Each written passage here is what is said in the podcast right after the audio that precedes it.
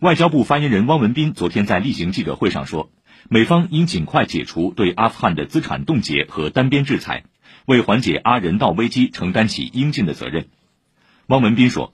美方在未经阿富汗人民允许的情况下，任意处置本属于阿人民的资产，甚至将其占为己有，这无异于强盗行径。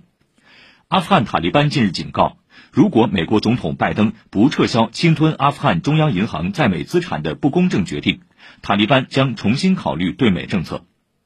本月十一号，拜登签署行政令，要求把阿富汗央行被冻结在美大约七十亿美元外汇储备中的一半资产作为赔偿九幺幺事件受害者的资金来源，